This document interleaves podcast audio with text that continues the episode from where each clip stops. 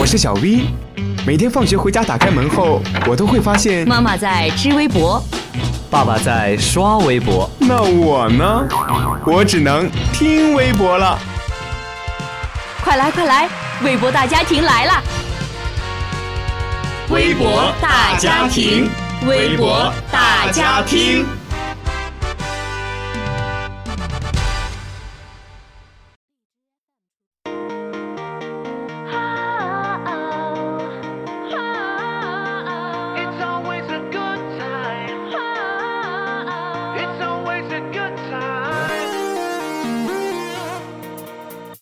微博大家庭，微博大家庭，大家好，我是在清明三月三五天小长假里准备专业四级考试的世玉。虽然没怎么出门，但我已经在微博上各路好友的游客照里把中国游了一圈。不知道那些回去唱山歌的小伙伴村里有没有书？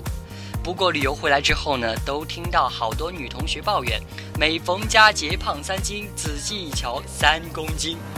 三月四月不减肥，五月六月徒伤悲。在这里，世玉提醒一下各位小仙女们，夏天已经到了，你懂我意思吧？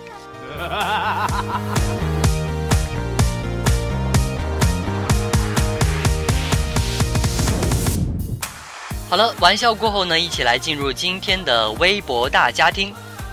挤痘被送进 ICU。近日，江苏淮安姬女士嘴唇上方长了颗痘，她随手挤掉后，嘴唇越发红肿，左侧面部肿胀明显，且高烧不退。被送进 ICU 时已昏迷不醒，大小便失禁。医生表示，人体面部危险三角区的痘痘不能随便挤，如感染有可能引发并发症，甚至危及生命。谁也没有想到，就是小小挤了几亿颗痘，居然导致如此严重的后果。微博网友们也表示震惊，有人说这个位置我也挤过，我真是命大。还有人表示这个消息值得一看，危险三角区千万不能挤。基本上大家都承认，有时候知道这么做不好，但总是控制不住。不知道正在收听节目的您，或者是您身边有同学会这样挤痘吗？赶紧把这个消息啊转发给你关心的人。近九成大学生减肥半途而废。近日，中国高校传媒联盟面向全国四十余所高校的大学生发起问卷调查。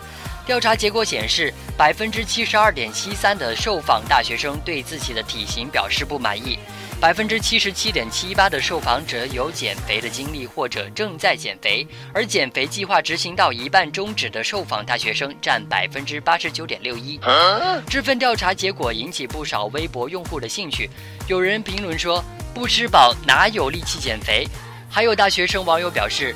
可能我唯一坚持的事就是每天给手机充电。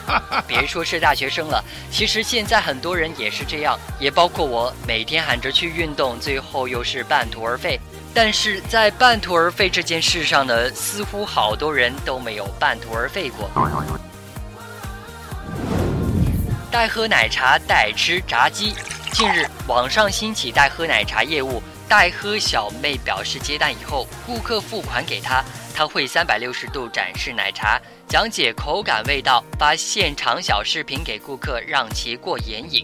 这就是一单生意的全部流程。他们的口号是“代吃代喝”，你想吃啥我帮你，不要担心发胖、高血糖、高血脂、高血压，你的风险我来承担。除了代喝奶茶呀，还有代吃炸鸡、火锅等服务也应运而生。世玉专门去看了一下，还真有人买。而且有一位经济博士说，这种花式消费只要有真实消费支撑，还是有一定的发展潜力。对此，有网友表示：“我要接单，多少都接。”世玉想了一下，这其实可以拿去参加今年的大创项目，也未尝不可。壮族三月三，明大嘉年华，舌尖上的壮乡，一起来了解一下簸箕宴。说起簸箕宴的由来，源于当时壮族人民一起外出劳作，中途休息时把各自带的食物拿出来放在芭蕉叶上一起分享。簸箕宴象征的是分享和团圆，所以也是邻里亲朋间聚会的首选。簸箕宴用竹簸箕做盘，新鲜的芭蕉叶铺底，上面是诱人的各种美食。马打滚、油团、粽子、凉拌粉丝、玉米饼、烧鸭、白斩鸡、炸河鱼，各色小菜红绿相间，清香诱人。再配上油茶，还有五色糯米饭，一吃就停不下来。